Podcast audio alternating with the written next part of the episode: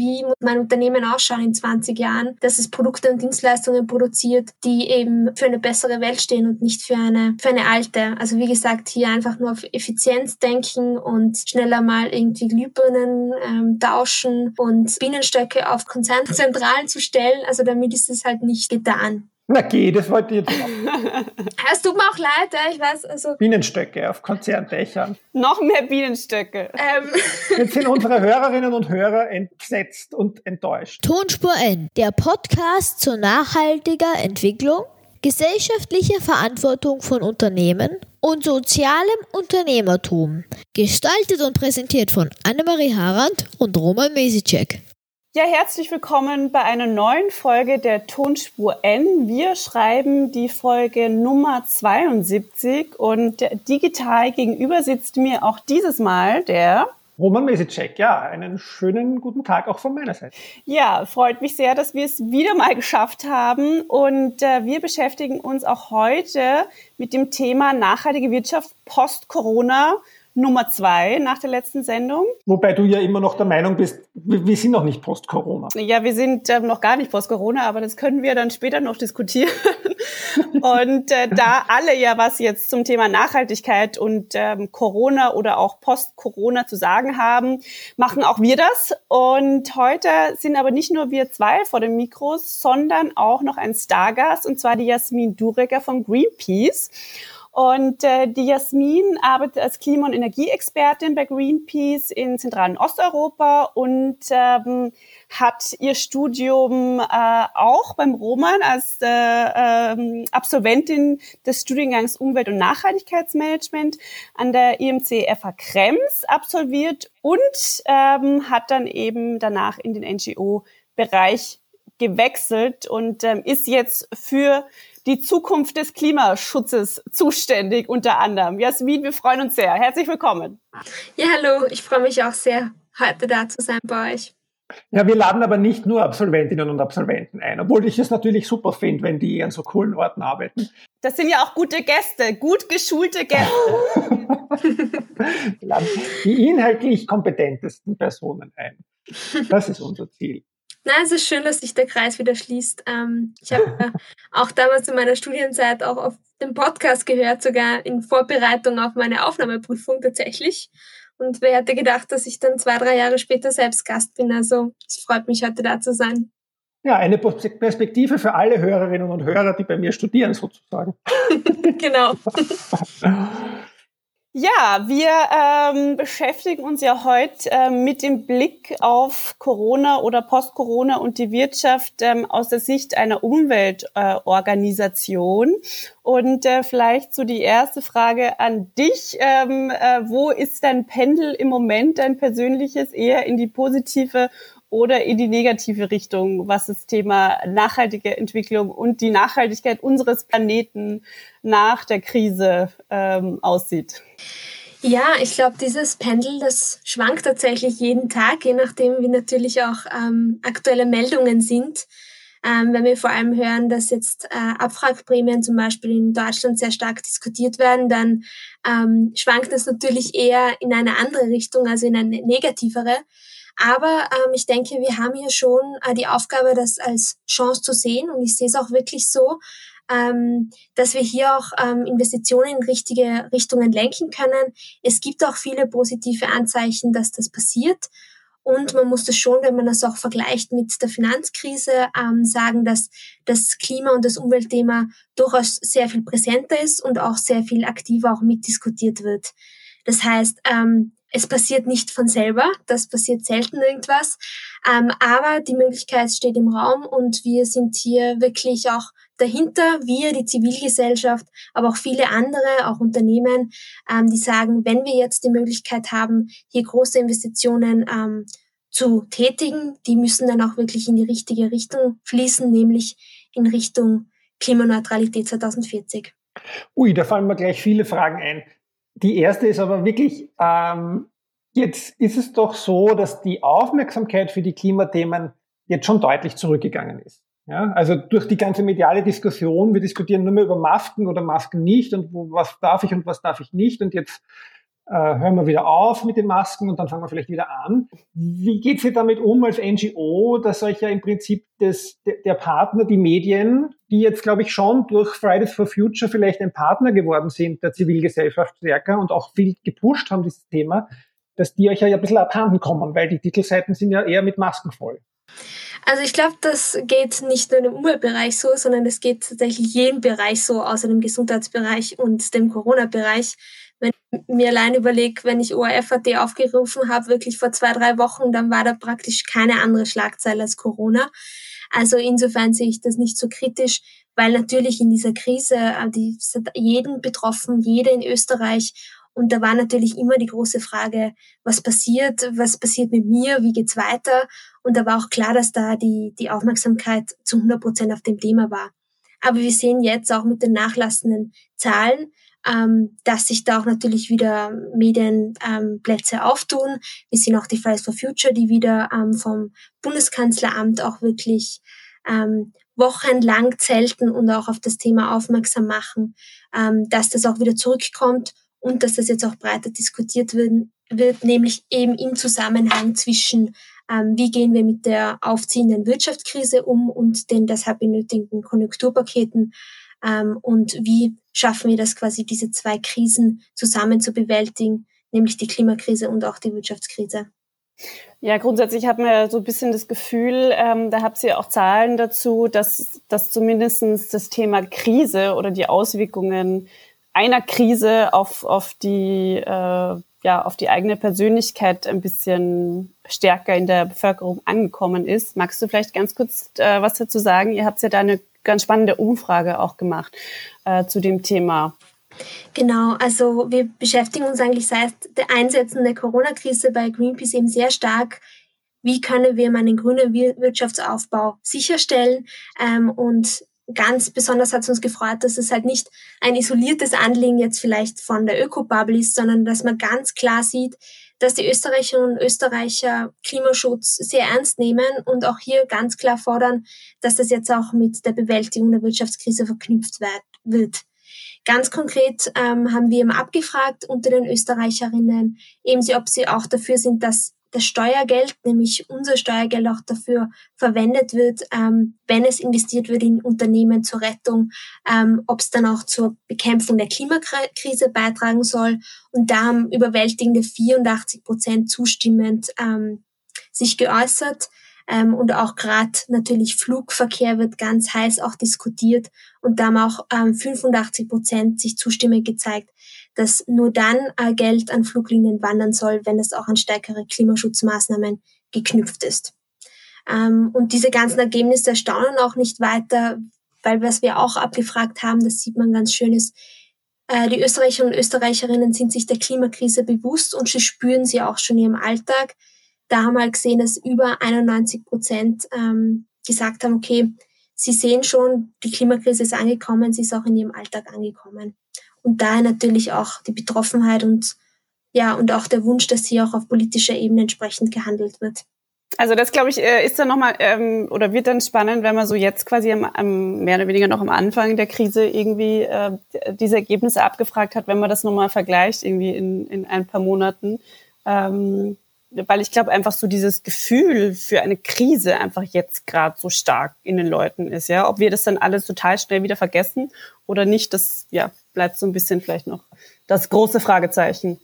Ja, und mich schrecken halt immer so ein bisschen den, sozusagen die Tatsache, dass ich ja wirklich schon so skeptisch geworden bin, dass ich immer nur glaube, die Leute geben eh nur sozial äh, erwünschte Antworten bei sowas. Ja, also ich frage mich dann wirklich, und da gebe ich der Annemarie total recht, ich ich finde das super, das Ergebnis, aber wo stehen wir dann, wenn die Leute in drei Monaten merken, also jetzt reden wir von Wirtschaftskrise, aber in drei Monaten werden wir vielleicht sehr viele, die das jetzt noch sich nicht vorstellen können, die auch spüren. Ja, und da bin ich dann, dann möchte ich sehen, wer auf sein äh, 50-Euro-Ticket nach Mallorca verzichtet oder freiwillig verzichten will und dann sagt, ähm, naja, also dann helfen wir den Fluglinien, dann können wir wieder günstig auf Urlaub fliegen. Also das, das ist so für mich noch dieses Spannungsfeld und da bin ich vielleicht zynisch, aber bin auch vielleicht auch nur vorsichtig, ich weiß es nicht.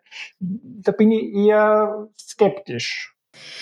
Ja, die Frage ist halt auch einfach, ähm, was ist die Erwartungshaltung? Ist die Erwartungshaltung, dass wir zurückgehen zu der Welt, die sie vor Corona war, oder schaffen wir es halt jetzt auch die Transformation in eine neue Welt?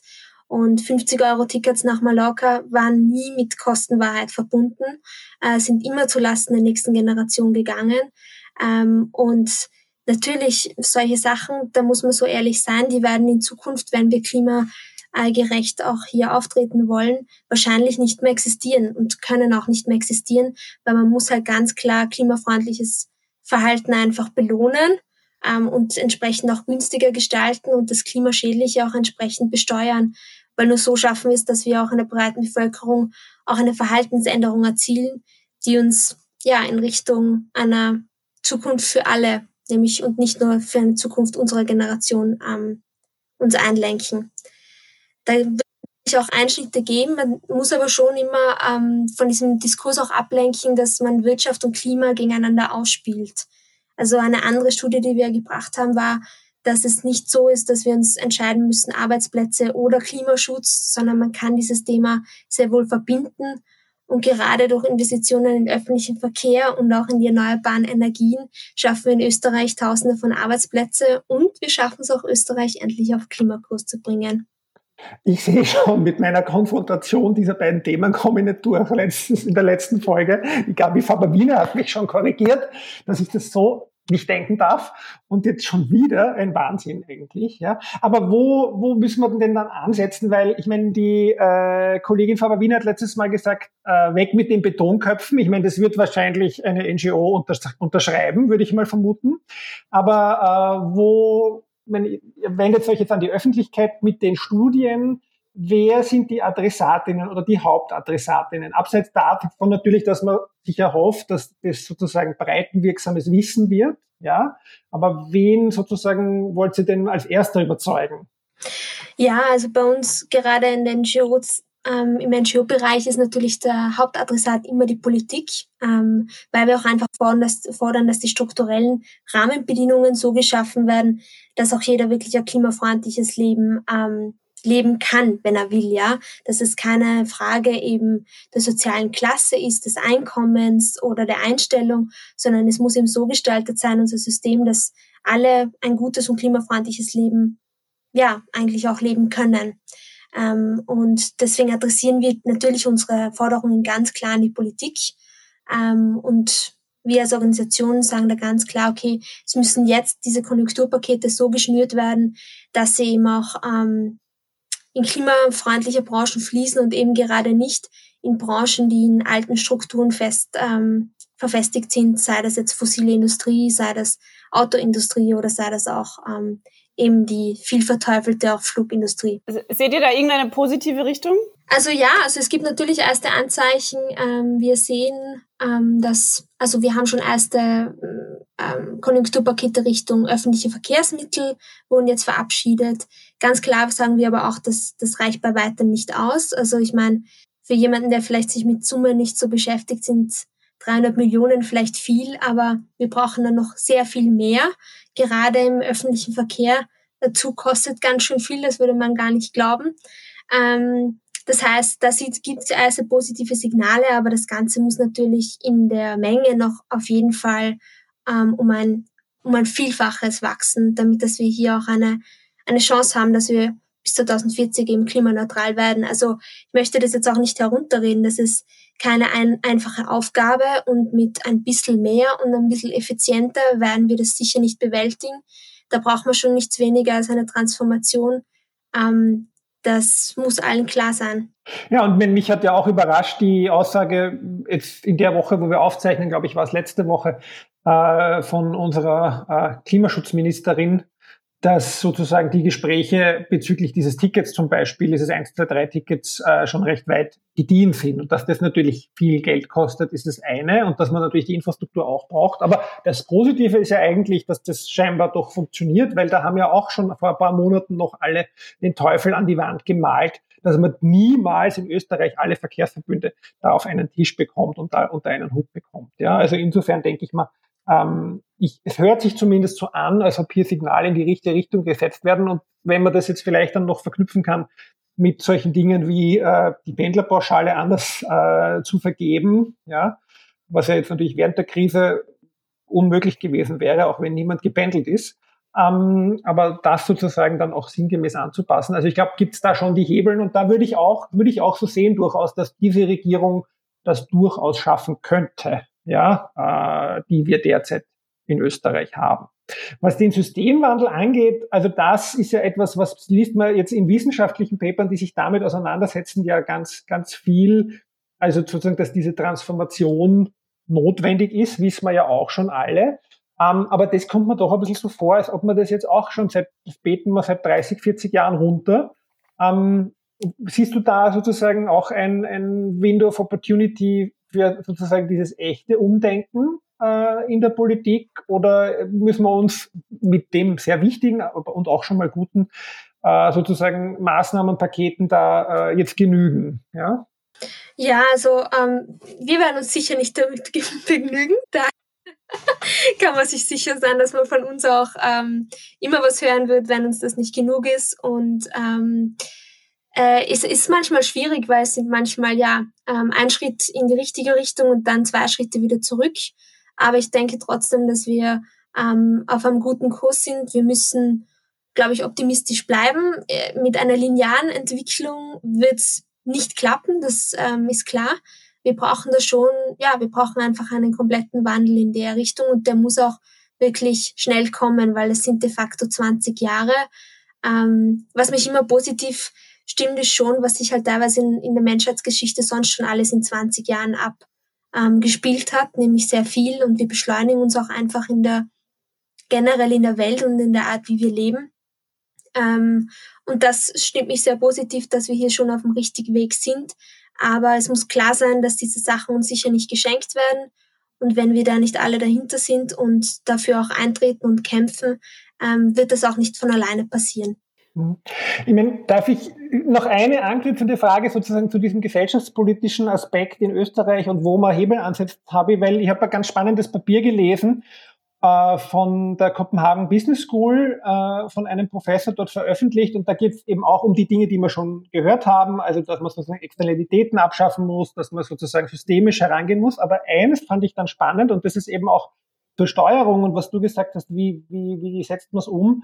Nämlich, also man braucht eben top-down die Ziele, aber von bottom-up die Implementierung dieser Ziele. Und da würde mich interessieren, jetzt nämlich gerade in sozusagen in Österreich und mit den Ländern und den Gemeinden, siehst du das auch so, da seht ihr das auch so? Ich meine, ihr adressiert die Politik wahrscheinlich vor allem auf Bundesebene, aber mich würde ein bisschen interessieren, wie ihr da sozusagen auch auf Länder-Gemeindeebene einerseits sozusagen an die herangeht, an diese Politikebene ob ihr das macht und, und andererseits, ob du siehst, wie ja viele, dass dort eigentlich viel mehr passieren kann. Ja, wir, also unsere primäre Adressat ist natürlich die Bundesregierung. Ähm, wenn wir mitkriegen, dass einzige, ein, einzelne Länder, einzelne Bundesländer auch blockieren, dann gibt es da auch eigentlich ganz klar von uns auch Ansagen ähm, und adressieren wir schon mal den einen oder anderen Landeshauptmann oder die Landeshauptfrau ähm, wenn wir das Gefühl haben, da gibt's Blockierer auch einfach, um das weiterzutragen. Es ist so, wir sind in, in, in dieser Gemeinschaft quasi als Bundesländer und es müssen alle mittragen. Wir erleben das schon oft, dass der Bund was vorgibt, aber die Bundesländer nicht mitziehen. Und ähm, da tut man sich natürlich dann entsprechend auch schwer. Ähm, zu den einzelnen Gemeinden, die können sehr viel ausrichten. Es gibt auch unterschiedliche Gemeinden, die ja auch schon, sei es jetzt Klimabündnis oder andere Zusammenschlüsse sich da versuchen auch wirklich bottom-up das voranzutreiben. Die sagen, wir warten jetzt nicht, bis da Zielvorgaben von oben kommen, sondern uns ist das wichtig, jetzt zu handeln. Und solche Bewegungen sind natürlich auch sehr wichtig, weil sie zum einen eine große Vorbildfunktion haben und weil sie auch einfach sehr ganz klar, also der Diskurs auf Bundesebene ist oft halt sehr sperrig, technisch, politisch, da geht es um abstrakte Zahlen, Emissionen. Ähm, damit kann, können ja viele Menschen auch einfach nichts anfangen. Und gerade auf der Gemeindeebene, das ist das Schöne, kann man ja wirklich im eigenen Dorf, an der eigenen, ja, am eigenen Dorfplatz beginnen und auch wirklich Taten setzen ähm, und nicht nur reden. Also das Schöne auch und das Potenzial auf der Gemeindeebene. Also ich finde ja grundsätzlich, dass ähm, Greenpeace ja bisher immer auch solche Krisen ja gut genutzt hat Ja, das ist ja auch ein bisschen dann auch äh, meine Hoffnung an euch. Ähm, jetzt habe ich mir auch ein bisschen die ähm, quasi die Forderungen und so weiter, die ihr auch äh, erstellt hat und diese Studien angeschaut, also wirklich nur nur oberflächlich und vielleicht ähm, ist es nicht zu mir durchgedrungen. Aber was mir ein bisschen gefehlt hat, ähm, quasi ist so ein bisschen so dieser progressivere Ansatz. Jetzt weiß ich nicht, ob das, das ist jetzt nur ein Gefühl, ähm, aber ist jetzt einfach, ist einfach so klar, was wir alle eigentlich zu tun hätten? Und ist das schon das Progressive überhaupt? Und ähm, ich, ich quasi, vielleicht lese ich es auch nicht mehr, weil ich ja so in meiner Bubble drin bin.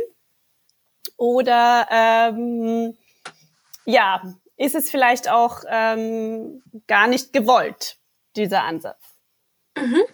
Ähm, vielleicht noch eine, eine Frage vorab. Hast du so ein Beispiel, was dir als progressiv quasi, was du dir wünschen würdest? Nein, es waren, also ich habe quasi jetzt keine neuen Forderungen gelesen. Also Forderungen, die ich vielleicht jetzt noch nie woanders gelesen habe.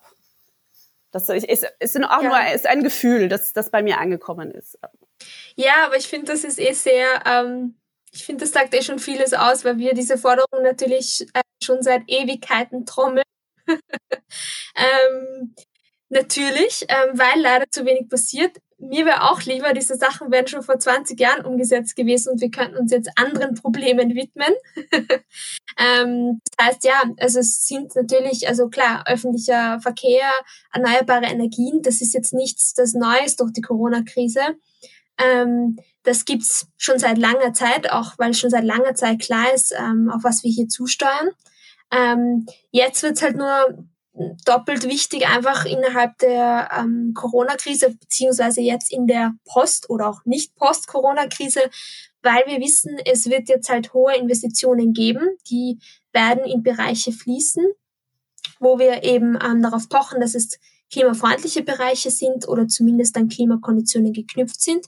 Und diese Investitionssummen wird es jetzt halt nur einmal geben. Also solche hohen Summen kann man nicht jedes Jahr lösen, die kann man vielleicht nicht einmal jedes Jahrzehnt lösen.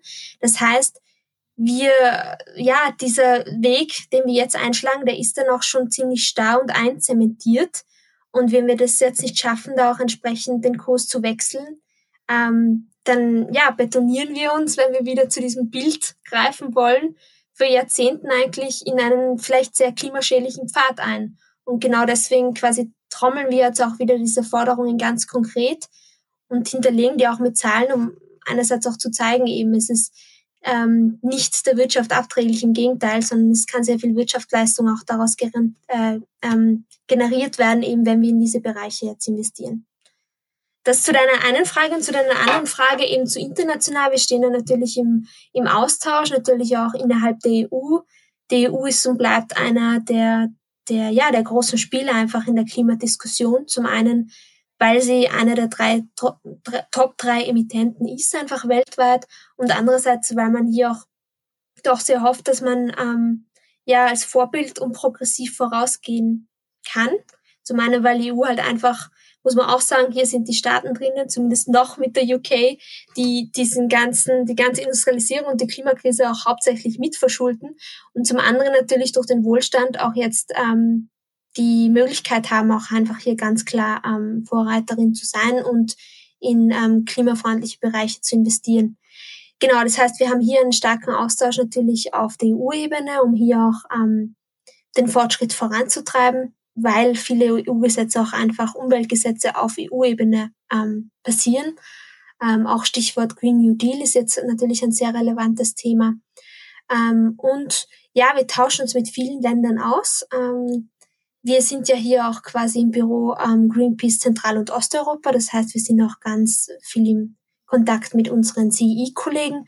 Da muss man schon sagen, ähm, ja, also man sieht dann schon auch teilweise, ähm, welchen Weg wir schon beschritten haben oder wie es wir manchmal in Österreich leichter haben, weil wir haben schon mal keine AKWs, also keine Atomkraft und wir haben jetzt auch seit jüngster Zeit keine Kohlekraft mehr. Und wenn wir uns jetzt gegen ähm, ja, fossile Giganten wie ähm, also gegen Öl und Gas quasi jetzt zur Wehr setzen, ähm, haben andere Länder gerade im CI-Bereich noch ganz andere Baustellen ähm, nämlich Kohle und, und Atom. Und das ist für viele Länder natürlich noch ein ganz großes Problem, das sie angehen müssen. Also hier ist auch ein ganz starker Fokus auch darauf, ähm, dass man hier quasi aus diesen sehr klimaschädlichen Energieformen auch rauskommt. Ja, ansonsten überblicksweise vielleicht auch gerade zu diesen Konjunkturpaketen. Finnland ist auf einem sehr guten Kurs soweit. Also da hat die Regierung ja schon committed, dass sie auch ähm, alle Investitionen an Unternehmen oder generell, die fließen, an das 1,5 Grad Ziel koppelt. Und auch in Frankreich gibt es erste positive Signale, was die Flugrettung betrifft und da auch ähm, die Verbindung mit Klimakonditionen. Und wie schätzt ihr ganz generell, also den, den Green New Deal ein? Ich meine, das wird natürlich jetzt ein bisschen adaptiert oder wie habt ihr den eingeschätzt, als der präsentiert wurde? Ich meine, das hat sich jetzt alles ein bisschen überschnitten. Ähm, habt ihr das als eine, ein, ein sozusagen ein positives sozusagen Signal der Kommission gesehen, äh, die, die neue Richtung oder die Richtung, die da eingeschlagen wird beim Thema äh, Klimaschutz? Es ist ein erstes positives Signal, was wir aber schon ganz klar sagen, das Problem daran ist, dass es eben nicht an Klimakonditionen geknüpft ist. Also das mhm. Geld kann jetzt, so wie es im jetzigen Vorschlag ist, wird natürlich nicht alles noch ausverhandelt, aber so wie es jetzt vorgesehen ist, kann es durchaus auch einfach eins zu eins weiter äh, wandern an Flug- und Autoindustrie ähm, und das vermissen wir sehr stark auch noch. Ähm, also in diesem, das ist nicht der, also das ist jetzt dieses Recovery-Paket, das ähm, hier ähm, auch präsentiert wurde, gerade vor ein paar Tagen, ja. Mhm. Ähm, ja, reden wir ein bisschen über die Industrie. Äh, wir, wir, wir haben ja als TSR-Podcast begonnen, irgendwann einmal. Ähm, und jetzt reden wir nur über Gesellschaftspolitik. Ähm, weil ist natürlich schon die Frage, jetzt haben, wir haben ja schon ein paar unter Anführungszeichen böse Industrien identifiziert. Aber ähm, wo ist das Potenzial äh, für den, äh, ich glaube, ihr habt es genannt, grünen Wirtschaftsaufbau? Ja, also wohin müssen wir schauen, wohin müssen wir gehen? Äh, was, was ist zu tun? Ja, ihr habt euch ein bisschen das sozusagen auch als Greenpeace-Sicht angeschaut, äh, in welche Richtung man investieren sollte und wo man hingehen sollte. Mhm. Ja, ein ganz großer Hebel ist natürlich der Energiesektor, jetzt nicht nur in Österreich, sondern weltweit. Ähm, da entstehen einfach sehr viele Emissionen. Auch was man ja gesehen hat in der Corona-Krise, dass die Emissionen ja dann doch nicht so zurückgegangen sind, wie alle erwartet hätten. Also man würde glauben, wenn sich niemand mehr bewegt und alle zu Hause sitzen, da, da müssten ja praktisch null Treibhausgase quasi ausgestoßen werden. Aber es war Rückgang. Das sind jetzt erste Schätzungen von 10 bis 20 Prozent. Und mitunter ein Grund, warum das so wenig ist, ist eben, weil gerade die Stromproduktion weltweit noch bei über 70 Prozent aus fossilen Energien ähm, liegt. Und da müssen wir einfach runter. Also in Österreich ähm, haben wir da Potenzial, haben wir auch schon das erste Commitment von der Bundesregierung eigentlich erhalten, die ja sagt, bis 2030 100 Prozent erneuerbarer Strom. Und jetzt geht es eben daran, auch da vernünftig zu investieren. Also das heißt, Photovoltaik ausbauen, ähm, entsprechend Wind auch ausbauen. Ähm, und natürlich auch ein wichtiger Punkt, den man nie vergessen ähm, darf, ist dann auch die Energieeffizienz nicht aus dem Auge zu verlieren. Weil, wie wir die letzten Jahre auch gesehen haben, dass der Energieverbrauch, wenn der halt steigt und gleichzeitig aber mit dem Ausbau nicht nachkommen, dann kann es uns sogar passieren, dass der Anteil Erneuerbare abnimmt statt zu. Das heißt, Energiesparen ist eine, es ist der erste wichtige Punkt und dann entsprechend natürlich auch ähm, diese restlichen lästigen 30 Prozent, die wir hier noch haben in Österreich, aus nicht erneuerbaren ähm, Bereichen auch loszuwerden. Ähm, das ist der eine Bereich und dann eben öffentlicher Verkehr. Wie wir auch eh schon diskutiert haben, ist riesiges Problem, ein riesiger Problembereich in Österreich. Haben seit 1990 eben über 70 Prozent der Emissionen haben hier zugenommen ähm, weil Autos werden einfach größer, die Leute setzen mehr auf den Individualverkehr ähm, und hier muss man einfach ganz, ganz klar auch einen Richtungswechsel einschlagen. Es gibt natürlich Best-Practice-Beispiele, wie es in Wien auch ist, wo einfach die Öffis so gut ausgebaut sind, dass die Menschen schnell, einfach und günstig damit auch fahren. Ähm, aber wir haben auch am Land wirklich Ortschaften, die sind abgeschnitten, kann man sich gar nicht vorstellen. Ich war jetzt zum Beispiel wandern am Wochenende und da bin ich in einem Vorort vor Wien in Niederösterreich gekommen, in Scheiblingstein. Und da fährt alle vier Stunden ein Bus nach Wien, obwohl das eigentlich ja. einmal, also ein Hügel hinter Wien ist. Einmal um die Ecke, ja. Einmal um die Ecke und ähm, ja, vielleicht für jemanden, der in Wien wohnt, klingt das irgendwie wie eine lockere Forderung, wenn man sagt, okay, man muss zumindest einmal in der, in der Stunde einen Bus haben, aber das ist für viele in Österreich einfach die Realität, dass sie nicht einmal die Option hätten, auf Öffis umzusteigen, selbst wenn sie wollen würden. Mhm. Ja, das können sich alle, die jetzt international zuhören, hinterm Gießhügel wird's schwierig. Ja, also da gibt wirklich so darüber nach Heiligenkreuz, das ist ein Wahnsinn, wie selten da die Busse fahren. Das ist wirklich, das ist, äh, das ist wirklich skurril. Ja. Können wir gleich hier einen Aufruf, Aufruf auch starten an alle Verkehrsbetreiber in dieser Gegend. Das ist wichtig. Ja, und da kann man nämlich, das ist eine schöne Ausflugsgegend eigentlich. Ja, eben. Ja, also. Und wenn jetzt alle Leute aufs Land ziehen wollen, um ähm, autark zu leben? Diese, diese Entwicklungen, ja, also weil eigentlich äh, haben wir in der letzten Folge ja auch gehört und ich habe es auch jetzt inzwischen wohl in der Zeitung gelesen, dass ja sozusagen die Nachfrage nach dem Wohnen am Land ähm, steigt wieder. Ja, das heißt, wir, wir gehen eigentlich wieder sozusagen, wir fördern ein bisschen die Zersiedelung jetzt, das ist ein bisschen die, das Krisenergebnis. Und ähm, das andere ist ja, dass so zwei Branchen, das höre ich ja immer wieder nur, also die Autoverkäufer, also die Automobilindustrie ist ja jetzt nicht so unzufrieden mit den Absätzen. Ähm, angeblich kaufen ja die Autos, äh, die Menschen gerne Autos, weil ähm, ja man dann alleine im Auto sitzt ja, mit niemand sich identifizieren, äh, infizieren kann.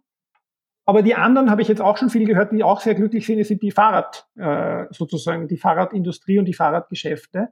Also das ist schon sehr interessant, diese Blüten, die das jetzt treibt, wobei da gehe ich schon auch damit ein bisschen aus, dass das sozusagen ein bisschen sich wieder abebbt, ja, und wir ein bisschen wieder einer, einer Normalität da ähm, äh, entgegensehen. Aber ich wollte jetzt nochmal sozusagen auf, auf, die Rolle der Unternehmen eingehen. Ja, letztes Mal haben wir ja auch so stark über das Thema Verantwortung gesprochen und jetzt ähm, hat die Gabi Faber-Wiener inzwischen auch eine Podiumsdiskussion mit Unternehmensleitern moderiert und da, waren da, da war der Zotter dabei, äh, da war der Romberg von Romberg Bau dabei, da war der Anzengruber von ähm, vom Verbund dabei, also sozusagen so CEOs unterschiedlicher Größen, ja. Und ähm, die sagen ja eigentlich alle, ja, sie finden auch, da muss jetzt was getan werden. Ja, sie sind vielleicht jetzt nicht so weit wie Greenpeace, ja, dass sozusagen sich da aus dem Fenster lehnen zum Systemwandel zu fordern, außer der Zotter. Aber sie sind schon so, dass sie sagen, naja, so kann es nicht weitergehen. Und da frage ich mich ja auch wieder, ähm, ist das jetzt nur sozusagen ein Lippenbekenntnis äh, der Zeit geschuldet oder ist das echt so? Und da sozusagen kommt jetzt endlich meine Frage, Siehst du oder seht ihr das auch? Ich weiß jetzt gar nicht, wie weit Greenpeace mit Unternehmen kooperiert oder wie weit ihr sozusagen auch so direkt Unternehmensleiter von Konzernen ansprecht, aber oder kommen die zu euch und sagen, wir wollen euch unterstützen? Oder man darfst vielleicht nicht sagen, aber wo siehst du da die, die sozusagen Verantwortung, die Unternehmen übernehmen, also die die Führungsspitze in Unternehmen in Österreich heutzutage übernimmt, ja, weil die hätten schon einen Hebel und die haben eine Rolle in Österreich, ja, kann man kann keiner wegreden wo, wo stehst du da? Wo steht Greenpeace da? Wie seht ihr das? Ähm, ja, prinzipiell, also wir, unser, unser Slogan bei Greenpeace ist, Greenpeace nimmt kein Geld. Und dann haben wir immer einen kleinen Nachsatz, nämlich nicht von der EU und nicht von Konzernen, sondern wir sind ausschließlich quasi Privatspenden Spenden finanziert. Hat natürlich den Vorteil, dass man sich, ähm, ja, dass man niemanden einfach verpflichtet ist, außer seinen Spenderinnen, äh, seinen Privatspenderinnen und, und den Versprechen, die man geliefert hat.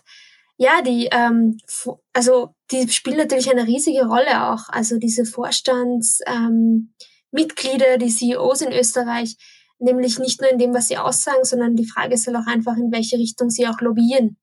Und ähm, wir haben halt auch eine, ja, die große Partei in der Regierung ist halt auch sehr ähm, getrieben von dem, was die Unternehmen quasi ähm, im Vorfeld da auch einfach fordern und und, und sehen wollen.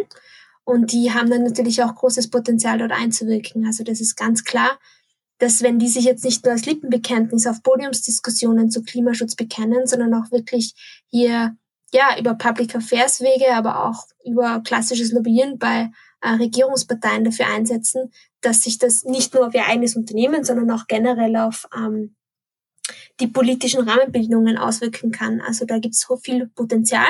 Frage ist halt immer, wie viel ist eben Lippenbekenntnis, weil es macht man jetzt halt so und mit Klimaschutz, das wollen ja die Konsumentinnen auch hören und so genau überprüft es dann eh keiner, ob was dahinter steht, ähm, ob es das ist oder ob es wirklich halt die ehrliche und ähm, ja eigentlich ja wirklich intensive Beschäftigung halt damit ist, was ist, wie, wie muss mein Unternehmen ausschauen in 20 Jahren, ähm, dass es Produkte und Dienstleistungen produziert, die eben ähm, für eine bessere Welt stehen und nicht für eine für eine alte. Also wie gesagt, hier einfach nur auf Effizienz denken und schneller mal irgendwie Glühbirnen ähm, tauschen und, und Bienenstöcke auf Konzernen, Konzernzentralen äh, zu stellen. Also damit ist es halt nicht getan. Na geh, das wollte ich jetzt machen. Bienenstöcke. Es tut mir auch leid, ja, ich weiß nicht. Noch mehr Bienenstöcke. Ähm. Jetzt sind unsere Hörerinnen und Hörer entsetzt und enttäuscht. Na, also ich würde ich würde es mir eh wünschen, ja, wenn es mit den Bienen getan wäre, aber ja, da braucht man schon ein Umdenken. Also was ich mich halt auch frage, ähm, also wieder, ich denke jetzt noch immer an die Weltwirtschaftskrise, äh, die jetzt dann einsetzt oder, oder an deren Beginn wir jetzt einfach stehen. Äh, ist es jetzt quasi dieses äh, Window of Opportunity, dass ähm, solange das jetzt noch nicht bei den Unternehmen komplett irgendwie in der Realität angekommen ist, ja, mit der Krise, schafft man, schafft die Politik jetzt noch davor, Dinge umzusetzen, bevor dann alle in dieser Weltwirtschaftskrisenpanik stecken, die dann nochmal eine andere Dynamik, glaube ich, ähm, freisetzt, als was wir sie jetzt haben. Und dann wünsche ich mir, dass natürlich ähm, diese ganzen ähm, grüne Wirtschaftsaufbaubewegungen jetzt schon eingetaktet sind. Ja, also das sehe ja. ich schon jetzt als Window Window of Opportunity, weil da noch mal, nämlich nochmal ganz andere Sachen kommen. Also sagt jetzt die Pessimistin in mir. Aber we will see. Nein, auf jeden Fall. Also das, äh, die nächsten Wochen werden da schlagend, ähm, ähm, dass die Politik auch die richtigen Signale sendet. Also das ist, es ist ja oft auch, es geht ja nicht nur alleine ums Geld, sondern einfach um die Signalwirkung und äh, jedes Unternehmen muss auch eine Planungssicherheit haben. Ähm, das weiß jeder, der ein bisschen eben ein Unternehmen vielleicht auch irgendwie, also der sich diese Logik auch irgendwie ähm, vors ja, versinnbildlicht. Das heißt, da braucht es auch richtig die Signalwirkung in die Richtung, ähm, dass man sich auch umrüsten muss. Aber so geht's halt meistens auch bei angekündigten Gesetzesreformen oder bei neuen Rahmenbedingungen. Die kommen ja immer mit der Vorlaufzeit, dass die Unternehmen sich auch entsprechend ausrichten können und auch müssen in dem Fall. Und auch bei den Konjunkturpaketen geht's ganz stark um die Signalwirkung, dass man, dass da jetzt klar ist, okay, in diese Bereiche wird investiert jetzt sehr stark, aber auch in Zukunft. Und dann lohnt sich das halt auch einfach irgendwo, dass man darin investiert. Also die unternehmerische Logik ähm, kann man ja auch durch gewisse Maßnahmen auch, ja, ähm, sich de diese auch bedienen quasi für mehr Klimaschutz. Nicht die einzige Variante, sondern man muss natürlich hier auch auf Wertewandel zielen. Ich hoffe, das habe ich jetzt richtig verstanden auf der Fahr. Ähm, genau richtig. Aber es ist natürlich ein Bereich, natürlich auch, ähm, das einfach durch ökonomische Anreize auch in die richtige Richtung zu lenken. Ja, also ich glaube, langsam wäre ich überzeugt. Also wenn wir die Post-Corona-Serie noch länger machen, äh, dann bin ich überzeugt, dass es dringend ist, was jetzt einzuphasen. Nur dann ist es zu spät, wenn wir die noch lange machen, die Post-Corona-Serie. Ja, aber ich finde sozusagen jetzt nochmal, um den ernsthaften Abschluss zu schaffen, die, äh, die Rolle, die ihr ja auch sehr, sehr stark wahrnimmt, finde ich, ist ja, dass ihr wenn ihr eben die Öffentlichkeit adressiert, sind ja die Menschen auch wieder Mitarbeiterinnen und Mitarbeiter von Unternehmen vielfach, ja, und stellen dann vielleicht ja auch mal die Forderung intern ins Haus oder sind zumindest mal intern vielleicht auch kritischer in den Unternehmen, wenn dort immer nur Dienst nach Vorschrift gemacht wird, weil es greift natürlich alles ineinander und die sind nicht nur Wählerinnen, die, das ist sozusagen die Politik schaut auf die. Auch ein Unternehmen bemüht sich im Prinzip, dass die Mitarbeiterinnen und Mitarbeiter motiviert bleiben. Ja, und da denke ich mal, hat die Zivilgesellschaft äh, eigentlich eine ganz wichtige Rolle und das finde ich auch sehr super, dass die jetzt so stark wahrgenommen wird, weil das macht ihr sehr stark und andere äh, NGOs. Nächstes Mal in der nächsten Folge reden wir äh, mit einer Sozialorganisation. Da gibt es auch einige, die sich da auf die Füße stellen, wieder mit anderen Problemthematiken. Aber ich glaube, ohne das ähm, wäre das jetzt schwierig. Dann würde da wirklich passieren, äh, was sozusagen die Lobbys sagen. Ja. Genau, also es geht natürlich sehr stark darum, den Diskurs auch zu beeinflussen und da überhaupt einmal solche Themen aufs, aufs Parkett zu bringen, ähm, dass die auch gehört werden. Und vermehrt geht es natürlich auch immer darum, das inklusiv zu denken, also jetzt nicht nur ökologisch, sondern eben sich zu fragen, wie kann ich diese drei wunderbaren Nachhaltigkeitskriterien, soziales, ökologisches und wirtschaftliches verknüpfen. Ähm, und da gibt's auch bei uns äh, immer wieder Kooperationen, ähm, auch weil die Arbeiterkammer und auch solche soziale ähm, Arbeiterbewegungen sich natürlich mit dem Thema beschäftigen. Und da gibt es auch viele Kooperationen zwischen Greenpeace und zum Beispiel der Arbeiterkammer, weil die sich natürlich auch die Frage stellen, wie kann man einen ökologischen und sozialen gerechten Wandel auch ähm, hier vorantreiben. Also das fällt halt unter das, das Schlagwort Just Transition. Natürlich muss man auch die Menschen abholen, die jetzt in fossilen Konzernen ähm, arbeiten, in Kohlebetrieben, zum Beispiel gerade im Osteuropa ist es ein riesiges Thema natürlich, ähm, äh, was, was passiert mit diesen Menschen und denen muss man natürlich auch ganz kleine Perspektive geben. Da braucht es natürlich auch Umschulungen, da braucht es Pläne, ähm, wie die halt quasi auch in einer anderen Welt, in einer Welt ohne fossile Energie noch entsprechend Arbeitsplätze haben. Also das ist natürlich ein Thema, das ähm, sehr wichtig ist und mit dem wir uns auch ähm, sehr intensiv beschäftigen und auch mit vielen Gewerkschaften zum Beispiel auch in Absprache sind oder auch teilweise Betriebsräten. Ähm, ja, weil auf die Mitarbeiterinnen und Mitarbeiter kommt es auch an. Was gibst du uns mit äh, für sozusagen die nächsten Schritte, die wir setzen sollen oder unseren Hörerinnen und Hörern? Das haben wir die Gabi auch gefragt und das werden wir so beibehalten. Was können denn wir jetzt konkret tun, ähm, wenn wir sagen, okay, es ist jetzt das Window of Opportunity, wir müssen das jetzt nützen. Wie können wir als Individuen unterstützen? Ja, ähm, also generell äh, gibt es viele Formen der Demonstration, des Protests, man sich natürlich anschließen kann. Ähm, man kann auch, es muss, man, muss nicht nur in der Hauptstadt passieren, es kann auch am Dorf passieren, wie das die Fridays for Future auch gezeigt haben, dass der ganze Österreich auch mobilisiert. Also solche ähm, Protestformen haben einfach eine Auswirkung und ähm, lenken den Diskurs in eine richtige und wichtige Richtung. Ähm, also da kann man sich natürlich anschließen. Man kann nicht müde werden, dieses Thema auch ähm, im Freundeskreis, ähm, bei der Verwandtschaft, auch wenn es nicht immer leicht ist, ähm, mitzunehmen, das Diskutieren ähm, und da auch mit den Menschen auch, ja, vielleicht den Menschen auch eine Option zeigen, dass, dass es, dass es nicht also ich habe halt manchmal das Gefühl, es ist alles immer sehr dystopisch, ja, es ist immer, früher war alles besser und es wird sowieso nichts mehr und ich glaube, wir müssen uns schon hier wieder einfach auf fokussieren, was alles möglich ist und ähm, dass wir sehr wohl eine, eine schöne neue Welt schaffen können, ähm, die dann nicht nur klimafreundlich sein wird, sondern auch einfach ähm, ja, eine gesundere und bessere und sozial gerechtere Welt auch sein wird. Ähm, das zum einen, also diesen Diskurs aufrechterhalten und auch die positive Vibes, ähm, weil ich denke schon, wir werden eine breitere und größere Bewegung und für je mehr Menschen es relevant ist und die sich dafür einsetzen, desto, desto höher die Chancen, dass wir hier das auch anpacken und ja, den Klimakurs einschlagen und das Ruder umreißen. Ja, dem haben wir nichts hinzuzufügen, Annemarie, oder? So machen wir das. Nein, äh, so machen wir das, ja. Also dann äh, 2040 äh, nehmen wir dann die nächste Sendung auf mit dir, Jasmin. und schauen uns das dann mal nochmal an. Genau. Sehr gern. Ja, herzlichen Dank, Jasmin. Ähm, dann äh, freuen wir uns äh, jetzt, wenn wir alle da zur Tat schreiten und wirklich wieder ein bisschen mehr in der Öffentlichkeit darauf hinweisen und äh, uns den Demonstrationen, die ja bald wahrscheinlich auch wieder in kleineren und größeren Kreisen möglich sind, anschließen. Und wir werden, wie gesagt, das Thema natürlich weiter behandeln und äh, nächstes Mal mit einer Vertreterin einer Sozial-NGO sprechen. Die Links äh, zu den Studien, die die Jasmin erwähnt hat, findet ihr in den Show Notes. Ähm, ja, alle bisherigen Folgen findet ihr nicht in den Shownotes, sondern auf der Webseite www.tonspur-n.eu oder auf der Plattform Soundcloud.